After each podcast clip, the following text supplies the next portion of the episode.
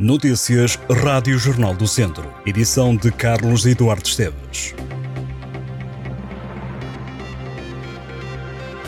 A Proteção Civil alertou para o agravamento do estado do tempo nos próximos dias, devido à previsão de aumento da temperatura, mantendo o país em alerta amarelo para risco de incêndios rurais.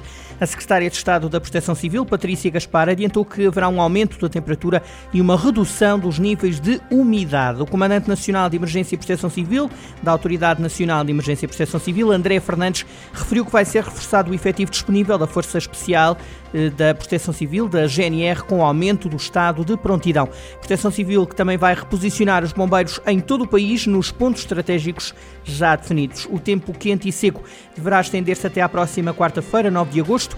As autoridades apelam aos portugueses que evitem usar fogo nos espaços florestais e rurais e seguirem os conselhos de hidratação da Direção-Geral de Saúde.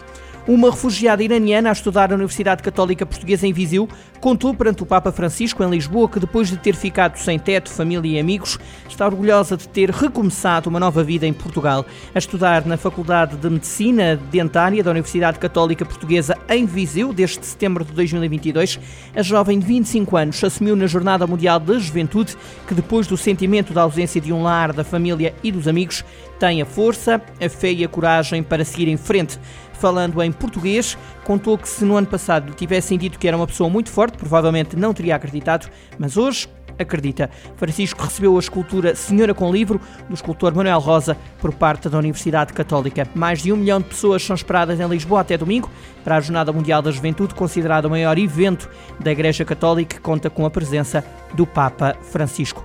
O Presidente da República defende que a seleção portuguesa feminina de futebol esmagou os machistas e conquistou definitivamente o país para a causa da mulher no desporto depois da participação no Mundial de 2023.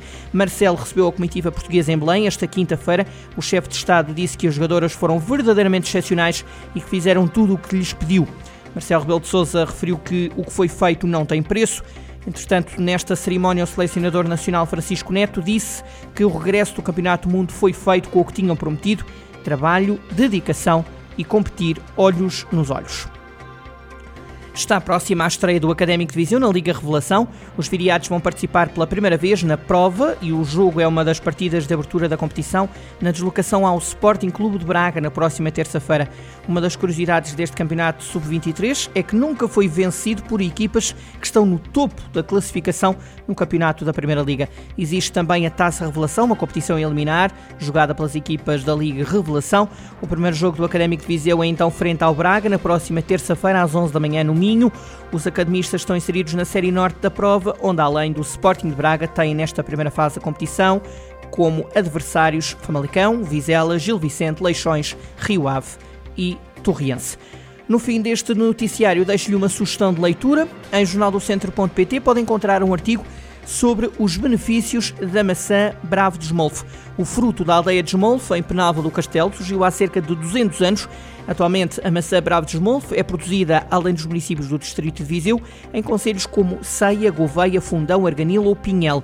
Um fruto que tem calibre médio e pequeno, tem uma cor verde esbranquiçada, poderá ter manchas avermelhadas, uma polpa branca, macia e doce e um aroma intenso.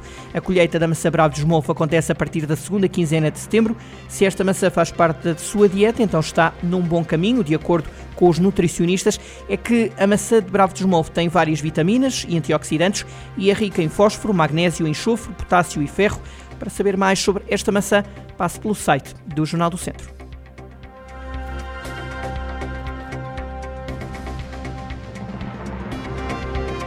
Estas e outras notícias em jornaldocentro.pt.